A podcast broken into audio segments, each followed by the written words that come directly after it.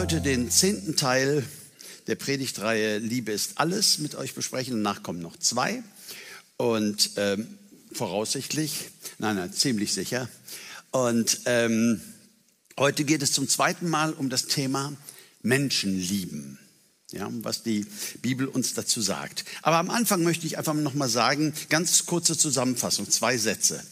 Worum geht es in dieser Revolution der Liebe? Wie läuft das mit dem Evangelium? Wie werden wir verwandelt? Nun, es geht als allererstes darum, dass wir Liebe empfangen lernen, dass wir uns lieben lassen, dass wir Gottes Liebe wirklich, wirklich annehmen. Da gibt es eine Blockade, warum uns das sehr schwer fallen kann. Auch darüber haben wir ja viel gesprochen. Nämlich, ähm, dass wir uns gar nicht liebenswert finden. Nämlich, dass wir ein religiöses Erbe haben. Zum Beispiel kann das ja sein, äh, dass wir schlecht sind und dass wir nie reichen und dass wir nie genug beten und nie genug Gutes tun. Oder eben auch einfach ein Gewissenserbe. Vielleicht bist du ja gar nicht so fromm groß geworden, aber dass dir genau das Gleiche vermittelt hat. Ja. Und wenn dann jemand kommt und sagt, Du bist einzigartig. Du bist unfassbar gemacht. Du bist, äh, dann denken wir, was will der? So, weil das, können, das können wir nicht fühlen. Da können wir so.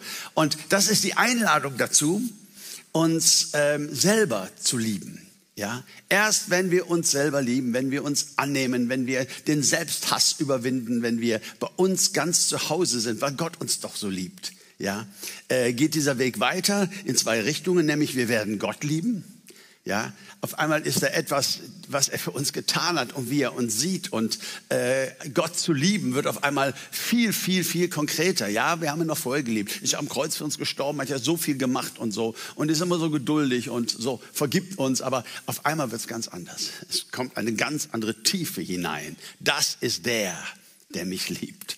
Das ist der, warum ich mich heute selber lieben kann. Das ist der, dem ich da so viel verdanke. Und dann geht es eben weiter mit Menschenlieben. So, und heute kommt der zweite Teil. Ähm, beim Lieben von Menschen, von uns Christen, beschreibt Paulus eine Gefahr mit kurzen Worten. Ich kann noch nicht länger lesen, weil der Kontext äh, gibt gar nichts her, außer er listet so ein paar Gedanken auf, wie er es manchmal macht. Und ein Satz, ein, zwei, drei, ein, zwei, drei, vier Worte. Paulus sagt in Römer 12, Vers 9, die Liebe sei ungeheuchelt. Die Liebe sei ungeheuchelt. Das heißt auch darin, dass wir einander lieben als Christen und dass wir andere Menschen lieben, gibt es die Gefahr einer Heuchelei. Was könnte das sein? Als erstes kam mir so der Gedanke, na ja, das ist, wenn ich einfach denke, ha, ich muss ja lieben und jetzt äh, sagt er hier sowas Blödes und ich bin so angenervt und was? Und ähm, und, ähm, aber ich muss ja lieben und das will jetzt einfach nichts sagen. Ich will jetzt einfach nichts sagen. So, das ist ja Heuchelei. Nein, das ist keine Heuchelei.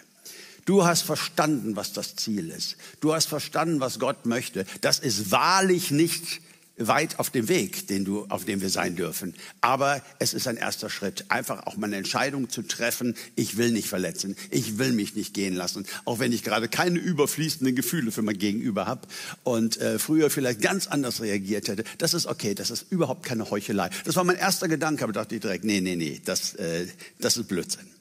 Nein, ich glaube, es geht mehr um aufgesetztes, frommes Liebesgehabe. Habe euch die Geschichte vielleicht schon mal erzählt? Dass ich, als ich Evangelist in Südafrika war, mal in einen Gottesdienst gegangen bin, äh, wo mich, glaube ich, dachte ich, keiner kennt. Es war eine prominente Gemeinde und ich war ja auch viel mehr im indischen und, und äh, nicht weißen Umfeld unterwegs mit meinem Zelt und so. Und da wollte ich einfach mal zum Gottesdienst gehen und ich ging dann dahin und da stand da jemand an der Tür und sagte, wow, ganz, ganz herzlich willkommen. Hey, wir freuen uns so total, dass du heute hier bist. Und ich dachte, oh, die scheinen mich ja doch zu kennen. Ich bin ein Star. Man muss mich kennen. Und äh, ja, sagte ich dann und so. Und dann habe ich noch so ein bisschen vorsichtig rückgefragt und dann äh, wurde mir klar, nö, der kennt mich überhaupt nicht. Ja, das ist sein Job hier an der Tür. Einfach, äh, ja, ich finde das super. Ich finde Begrüßungsdienste super. Aber ich finde, obwohl da muss man euch Westfalen auch nicht korrigieren. Ihr macht das klasse, so zum Überschäumenden. Und äh, ne, in Köln muss man ein bisschen aufpassen. Aber, aber ne, da wäre jetzt nicht so euer Problem, rein kulturell. Ne? Aber diese, diese, das ist jetzt mein Dienst. Eigentlich will ich ja Hauskreis leiten, aber die haben gesagt, fang mal da an. Und ich gehe jetzt hier hin und so. Äh, ich fand, äh, wenn ich jetzt kein Christ gewesen wäre und von außen, ich hätte in einer Sekunde durchschaut. Ähm, das hat mit Liebe, das ist ein Gehabe. Ja, freundlich und offen und auf Menschen zugehend ist doch super toll, aber das war einfach too much. Jetzt ist ja die Frage, woran erkenne ich echte, ungeheuchelte Gottesliebe? Und wie kann ich mein Wachstum darin beurteilen? Wie kann ich das nachvollziehen? Geht es jetzt eigentlich weiter, dass ich mich lieben lasse, dass ich Gott liebe, dass ich mich liebe und dass meine Menschenliebe stetig wächst? Ähm, woran kann ich das erkennen? Es gab mal eine, eine Keksfirma, deren Namen ich nicht nenne, nicht, dass jemand denkt, ich mache hier, lass mich hier bezahlen für Werbung, aber die warb mit dem Slogan, nur echt mit 52 Zähnen.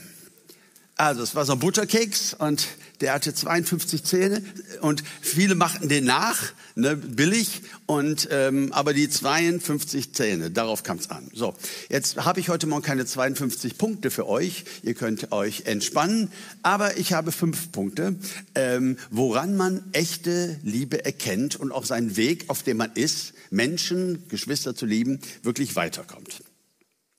Das erste Qualitätsmerkmal, das ich nennen möchte, da gibt es keine Reihenfolge, ich könnte die auch ändern, ist Qualitätsmerkmal eins Opferbereitschaft.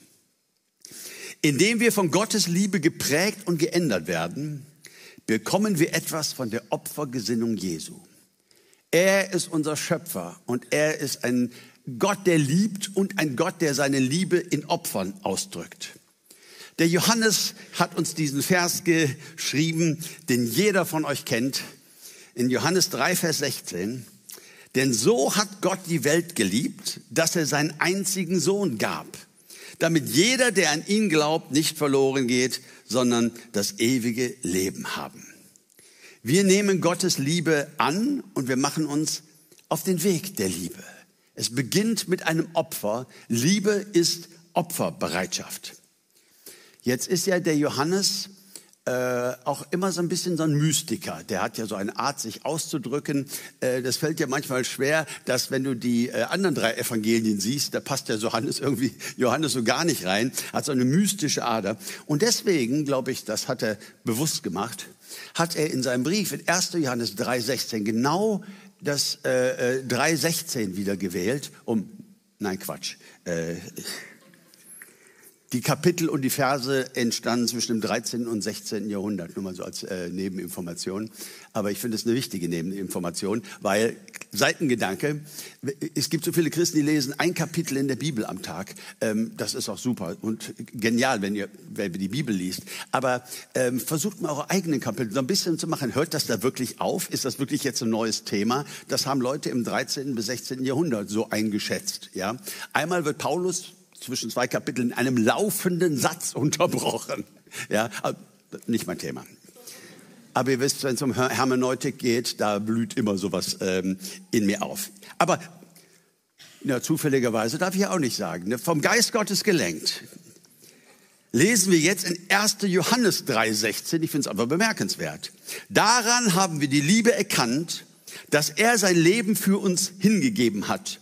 Auch wir sollen für die Geschwister unser Leben hingeben. Ja, er hat sein Leben für uns hingegeben, die Opferbereitschaft Gottes. Und ich habe mal das Wort sollen hier verwendet, so kann man nämlich übersetzen.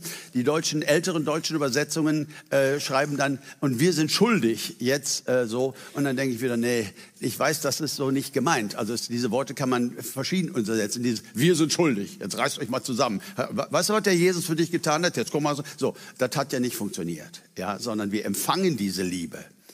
Wir empfangen dieses Opfer. Wir, unser Herz wird verwandelt. Wir werden voll von der Liebe Gottes. So, darum geht's. Aber wir haben die Liebe erkannt. Er hat sein Leben geopfert. Und wir sollen, das ist sein Plan, ja, wir sollen ähm, Menschen werden, die füreinander ihr Leben hingeben. Was für ein interessanter Gedanke. Bitte nicht unter Druck geraten. Hier ist nicht eine Leistung äh, angefragt, sondern hier ist ein Weg, wo wir ermutigt werden, weiterzugeben auf diesem Weg der Liebe. In der Liebe liegt die Kraft, die Freude, die Motivation, auch Opfer zu bringen. Ja, in der Liebe liegt diese Kraft. Es gibt Menschen, die studieren und machen und haben viel weniger Geld als ihre alten Klassenkameraden, die schon längst im Beruf und Würden sind. Aber irgendwann sitzen sie dann in irgendeinem Sternekundecenter oder was weiß ich, leben ihren Traum und haben das gerne geopfert. Da wollten sie hin. So. Und das ist ja jetzt auch eine eigene Ambition, ein eigener Traum. Wir reden hier von Liebe. Ja, Liebe, die gerne Opfer bringt. Qualitätsmerkmal eins. Qualitätsmerkmal 2 ist ganz ähnlich, aber ich will es nochmal unterscheiden. Liebe ist praktisch. Liebe, Gottes Liebe ist praktisch. Heutzutage geht es ja bei Liebe sehr um Gefühle und schöne Worte. Unsere Zeit ist völlig geprägt von der Zeit der Romantik. Das ist so zwischen 1795 und 1835. 40 Jahre. Diese Zeit hat die, in, in, in Europa, aber besonders auch in Deutschland, durch die großen Dichter, die wir damals hatten. Man spricht von der Frühromantik, der Hochromantik, der Spätromantik. 40 Jahre, die für uns als Deutsche das Wort Liebe für immer verändert hat. Und auch nicht nur zum Nachteil. Ich muss es auch ein bisschen verteidigen. Ich bin nämlich so ein Vollblutromantiker, ähm, dass äh, mir das schon auch sehr entgegenkommt. Aber ähm, ich muss wirklich auch sagen, als Gott uns liebte und er wollte, dass wir das wissen, hat er keinen Liebesbrief geschrieben. Er hat kein schönes Gedicht formuliert, das schönste Gedicht, das jemals formuliert wurde, wie sehr er uns liebt. Er hat nicht ein Lied geschrieben, hätte ich wahrscheinlich gemacht. Ja, um das, was er für uns empfindet, auszudrücken. Äh, nein, ähm, er ist gekommen und hat sich geopfert. Ganz, ganz praktisch. Liebe ist praktisch. Johannes 15, Vers 3 sagt, größere Liebe hat niemals als die, dass er sein Leben lässt für seine Freunde. Ja? Kein, es gibt keine größere Liebe, als das Leben zu lassen für seine Freunde. Und ähm, das sagt ja der, der es getan hat, unser Herr Jesus Christus. 1. Johannes 3, Vers 17 bis 18. Wer aber die Güter dieser Welt hat und seinen Bruder Not leiden sieht, und sein Herz vor ihm verschließt, wie bleibt die Liebe Gottes in ihm? Meine Kinder, lasst uns nicht mit Worten lieben, noch mit der Zunge, sondern in Tat und Wahrheit. Also der Gegensatz ist interessant. Ne? Nicht in Worten lieben und mit der Zunge, sondern in Tat und Wahrheit. Natürlich kann ein ermutigendes Wort, ein zuhörendes Ohr, ein in den Arm nehmen, ein Zuspruch, natürlich ist das auch Liebe, ja. Aber es geht eben nicht um romantische und schöne Gefühle, sondern es geht auch darum, dass es ganz, ganz praktisch werden kann. Wer die Güter dieser Welt hat, und ein kleiner politischer Hinweis, es ist auch in unserem Land nach wie vor so, dass das untere Drittel der Bevölkerung, also ne, mit wenig Einkommen, dass es immer weiter nach unten geht. Gerade eine Statistik gelesen. Ähm, und der Mittelstand, das geht langsam nach oben und die Reichen haben so eine Kurve nach oben. Ja, diese Schere, Armut und Reichtum geht auseinander. Und wenn das an einer Gemeinde vorbeigeht, das interessiert uns alles gar nicht. Äh, wir sind hier, um über den Herrn Jesus zu reden, dann ist unsere Liebe nicht sonderlich praktisch.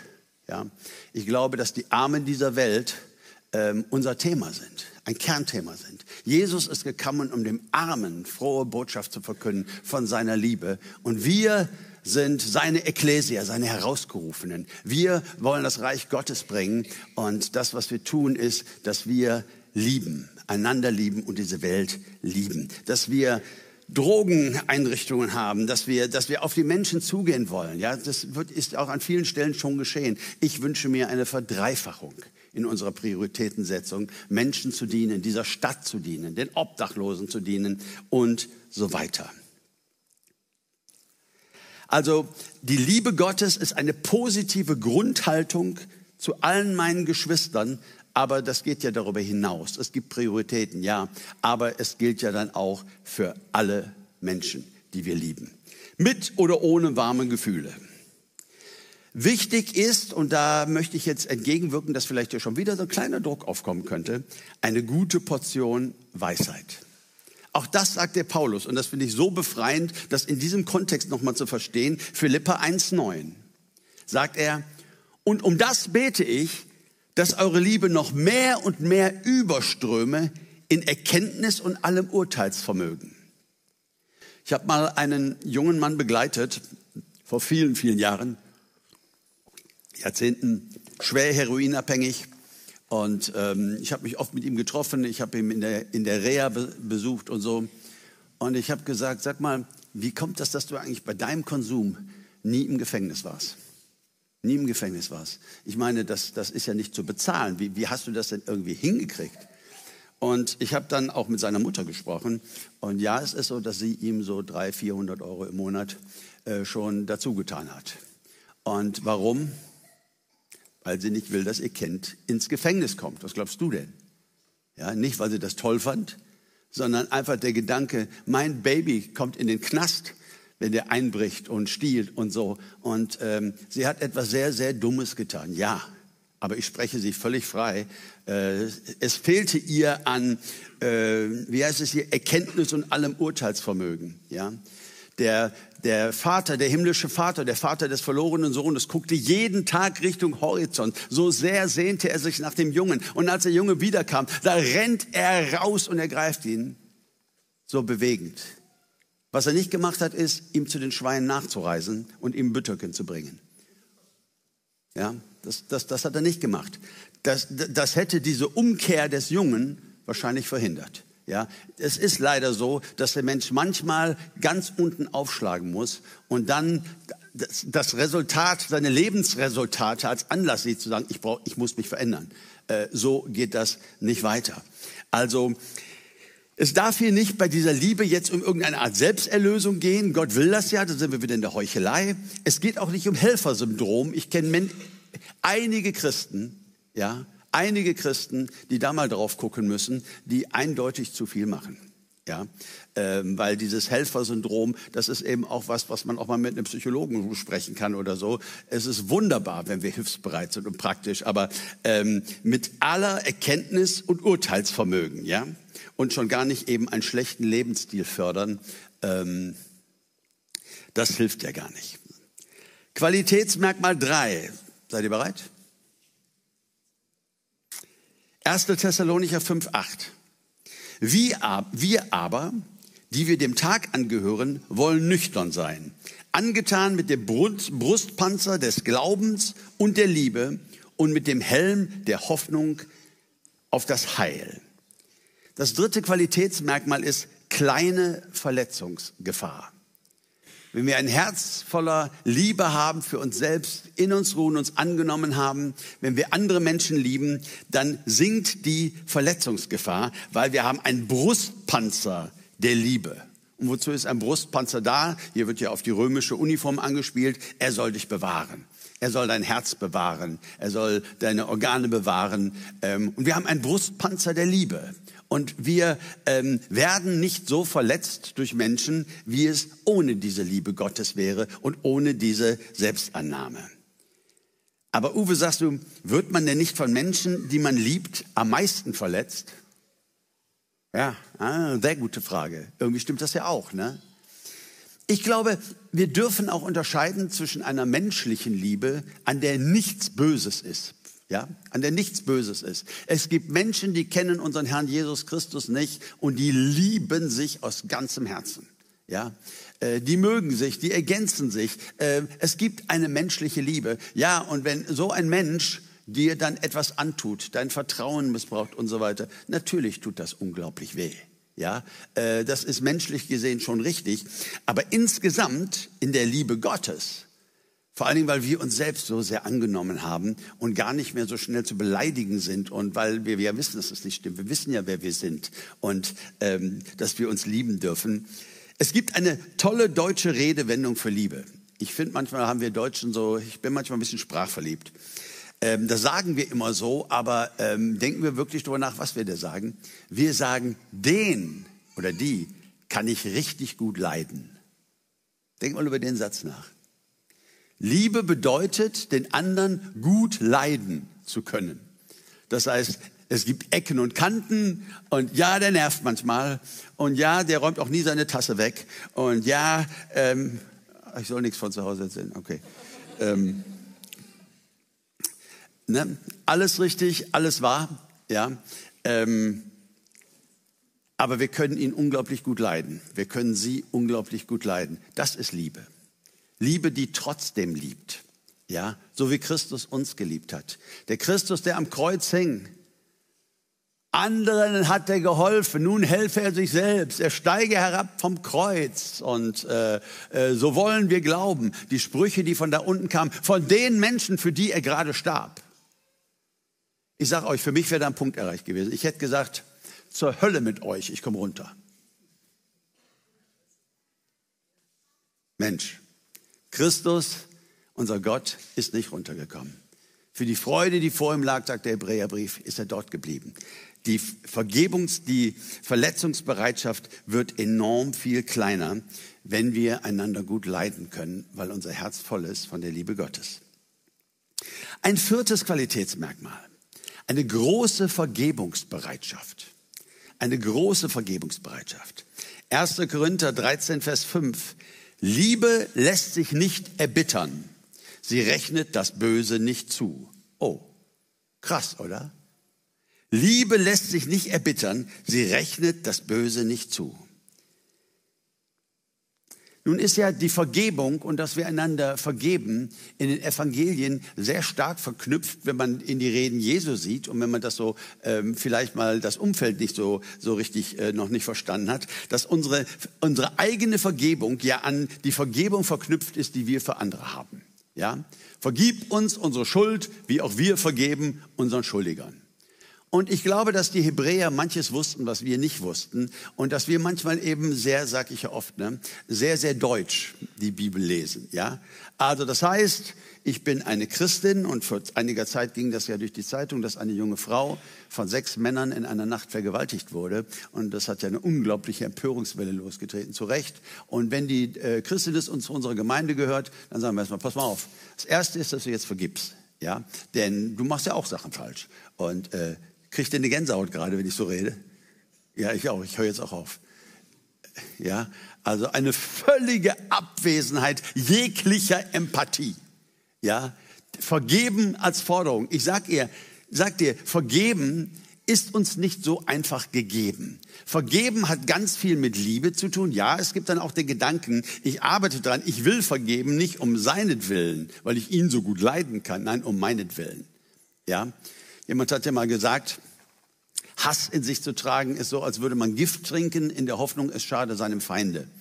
Und das tut es nicht. Dieses Gift schadet nur dir. Hass ist ein Gift. Aber darum geht es mir jetzt nicht so sehr, sondern es geht mir darum, dass jemand, der liebt, ja, ähm, sehr viel leichter vergeben kann. Und ja, ähm, das soll keinen Druck machen. Es ist manchmal oft unglaublich schwer. Bitte habe kein schlechtes Gewissen, wenn du immer noch voller Wut und voller Verletzung auf einen Menschen bist. Wir leben in einer gefallenen Welt. Und Gott kennt uns auch und er weiß, wie schwer es fällt. Jesus weiß, wie schwer es fällt. War er doch ganz Mensch. Ich sage immer, was ganz wichtig ist, ist die Entscheidung. Ich hatte mal eine Frau vor mir sitzen, eine junge Frau, die Schreckliches erlebt hat. Und die sagt, Uwe, komm mir nicht mit Vergebung, dem werde ich niemals vergeben. Und dann bei einem späteren Gespräch, da war irgendwie so, waren wir ein Stückchen weiter. Und ich habe gesagt, weißt du, alles, was du tun kannst, alles, was du tun kannst, das weiß ich. Du entscheidest nicht, ob du vergeben kannst. Ich meine jetzt so emotional. Alles, was du tun kannst, ist zu sagen, Jesus, ich möchte gerne vergeben und ich entscheide mich dazu. Aber du siehst, dass ich nicht weiß, wie ich über diese Mauer kommen soll. Ja, ich gebe dir meine Hand, Jesus, und ich bitte dich, führ mich auf diesem Weg der Vergebung. Ja, das ist alles, was du tun kannst. Ja, ähm, es nutzt nichts, religiös unsere Gefühle zu unterdrücken und wegzudrücken. Gefühle wollen gefühlt werden. Gefühle haben einen Grund und ähm, das macht er krank. Aber dazu zu stehen, wie sehr du gerade noch hast, wie unvergeben dein Herr, wie verletzt du bist, das ist völlig in Ordnung. Aber der erste Schritt, den ich dann mit dieser jungen Frau gehen durfte, ist, dass sie gesagt hat, Jesus, ja, Ich will, es ist auch für mich viel, viel besser und so weiter. Ich will, ich weiß nicht, wie es gehen soll. Und sie machte sich auf den Weg der Vergebung und auf den Weg der Liebe. Und das ist genau, was Gott möchte, dass wir ihm glauben und dann immer weiter seine Liebe empfangen, immer weiter uns selber lieben und annehmen. Und irgendwann wirst du sehen, dass es auch da vorwärts gegangen ist. Wachsende Vergebungsbereitschaft ist der Heilungsprozess der Liebe Gottes in deinem Leben. Ja? Wachsende Vergebungsbereitschaft ist ein Heilungsprozess Gottes in deinem Leben, in dem du seine Liebe annimmst und immer mehr auch dich selber lieben kannst. Und ein fünftes und letztes Qualitätsmerkmal. Die Liebe Gottes ist nicht teilbar. Und ich finde das sehr, sehr gut, ähm, äh, diesen Gedanken hier noch zu haben. Weil ich sprach ja vorhin von menschlicher Liebe, dem Verliebtsein, dem besten Freund, boah, was haben wir zu einem Abenteuer erlebt und was haben wir unternommen und so, äh, das ja völlig, völlig, völlig in Ordnung ist. Ganz normale menschliche Liebe. Ähm, aber hier unterscheiden wir jetzt zwischen menschlicher Liebe und dem, was die Liebe Gottes in unserem Leben tut. Schaut mal hier. 2. Thessalonicher 1, Vers 3. Weil euer Glaube über die Maßen wächst, und die Liebe jedes Einzelnen von euch zunimmt, allen gegenüber. Die Liebe jedes Einzelnen von euch nimmt zu, allen gegenüber. Wen liebt Gott? Leute, ist der zehnte Teil. Jetzt kommt aber, ich weiß, ich bin nicht André, aber wen liebt Gott? Und wen ganz besonders? Ja, ganz genau. Ja, Gott liebt alle. Und die Liebe Gottes, die unser Herz erfüllt, die uns zur Selbstannahme bringt, ist eben eine Liebe, wenn unser Herz damit gefüllt ist, die alle liebt. Ja, je mehr Gottes Liebe in uns wohnt, steigt die Liebe zu allen und die Menschenverachtung wird immer weniger. Ich glaube, dass wir, wenn ich das mal so kritisch anmerken darf, gesellschaftskritisch, heute in einer Phase sind, wo übereinander geredet wird, in dieser Gesellschaft und gelästert wird und Sachen gesagt werden, gerade so in den äh, Social Media, ähm, das ist unfassbar. Und es macht mich ganz, ganz, ganz tief traurig, ähm, dass ich nicht merke, dass sich das bei uns Christen groß unterscheidet dass die eigene Meinung wie ein Götze da steht, steht ja in der Bibel, und dass das dann die Berechtigung ist, aufeinander loszugehen. Und es macht mich noch trauriger, dass ich mich auch schon mal beteiligt habe in einer Art und Weise, auf die ich im Nachhinein überhaupt nicht stolz bin. Je mehr Gottes Liebe in uns wohnt, desto mehr steigt die Liebe zu allen. Und Menschenverachtung muss immer weniger werden. Wer Menschen verachtet, der verachtet auch sich selbst. Der ist noch nicht angekommen. Wer diese Liebe Gottes in sich trägt zu allen, ja, das ist, was wir brauchen und das ist, wie es weitergeht. Und wenn ich so auch die frommen Diskussionen höre ähm, über den Islam und die vielen Worte wie Kopftuchmädchen, Messermänner und so, die mittlerweile in unserer Gesellschaft ziemlich angekommen sind, wenn ich die Debatten über Homosexualität höre, wenn ich die Debatten über LGBTQ-Befürworter höre, versteht mich, ich sage doch nicht, dass das deine Meinung sein muss. Das habe ich hier überhaupt nicht gesagt. Da sind wir gar nicht. Wir sind bei Menschenverachtung. Und was wir für solche Menschen empfinden. Islam, Homo, LGBTQ-Befürworter, Rechtsradikale, Bayern-Fans.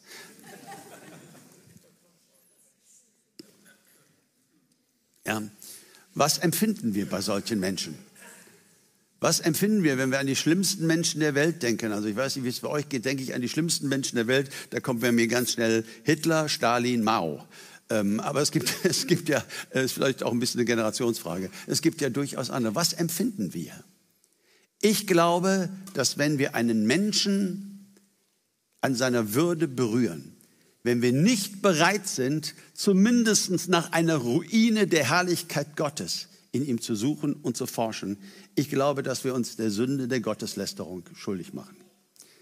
Ist ja mal ein strenger Satz für meine Verhältnisse. Ne? Will, will auch nur eine Richtung weisen. Auch das geht nicht von heute auf morgen. Auch das, die Verachtung in mir, diese Gefühle, die darf ich ernst nehmen, damit darf ich mit unterwegs sein.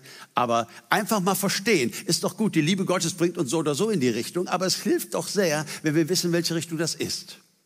Und die, die, die Richtung ist, dass wir Menschenliebhaber werden. Dass wir es unserem Gott gleich tun, versöhnt mit Gott und tief versöhnt mit uns selbst. Ich habe festgestellt, dass 80 Prozent meiner Verletzungen und meines Streits mit Menschen mit meiner eigenen Minderwertigkeitsdenke zu tun gehabt haben. Ich war nicht mit mir versöhnt. Und wer mit sich selbst nicht versöhnt ist, äh, der wird sehr schwer haben mit anderen. Das ist bei uns allen so. Und je mehr wir mit uns selbst versöhnt sind, in der Liebe Gottes sind, ihn lieben, desto mehr werden wir alle Menschen lieben. Deine Freunde lieben, mit denen du in den Urlaub fährst und so, no big deal. Das ist völlig in Ordnung. Freunde, tolle Menschen, gleiche Wellenlänge. Aber auch hier, es geht dabei um eine menschliche Liebe. Das ist ein Bonus und das darfst du auch haben. Aber das andere ist nicht aus den Augen zu verlassen. Jesus sagt in sehr strengem Ton, weil, ne, ich weiß, weil er mit, er mit hochreligiösen, heuchlerischen Menschen äh, gesprochen hat. Er sagt in Matthäus 5, ich sage euch, liebt eure Feinde, segnet die euch fluchen, tut wohl denen, die euch hassen und bittet für die, welche euch beleidigen und verfolgen damit ihr Kinder eures Vaters im Himmel seid. Denn er lässt seine Sonne aufgehen über Böse und Gute und lässt es regnen über Gerechte und Ungerechte. Denn wenn ihr die liebt, die euch lieben, was habt ihr für einen Lohn?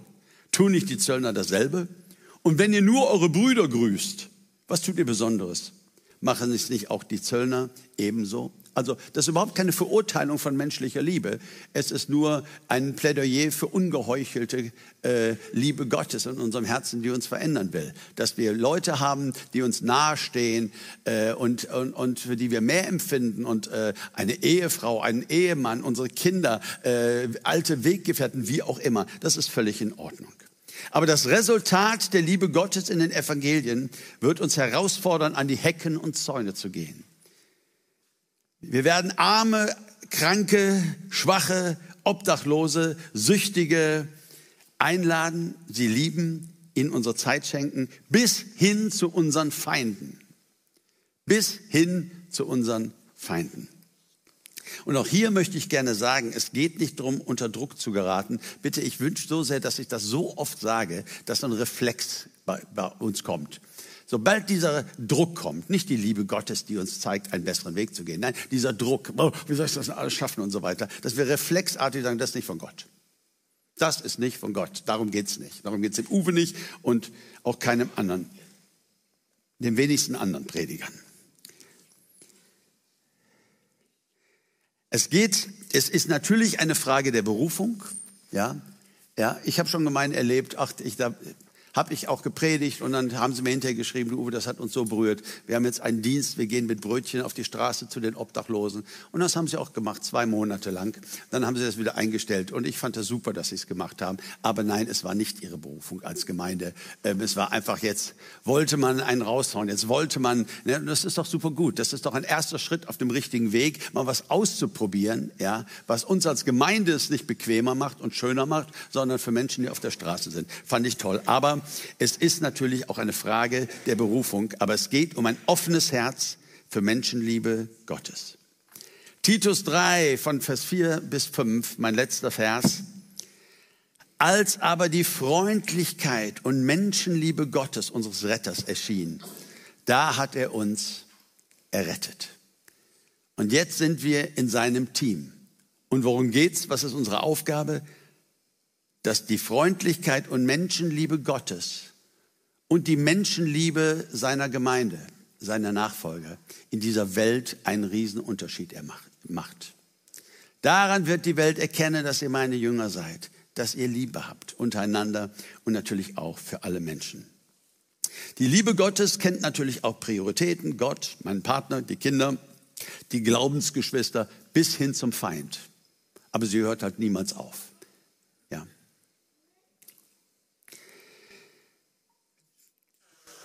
Danke, Jesus, oder?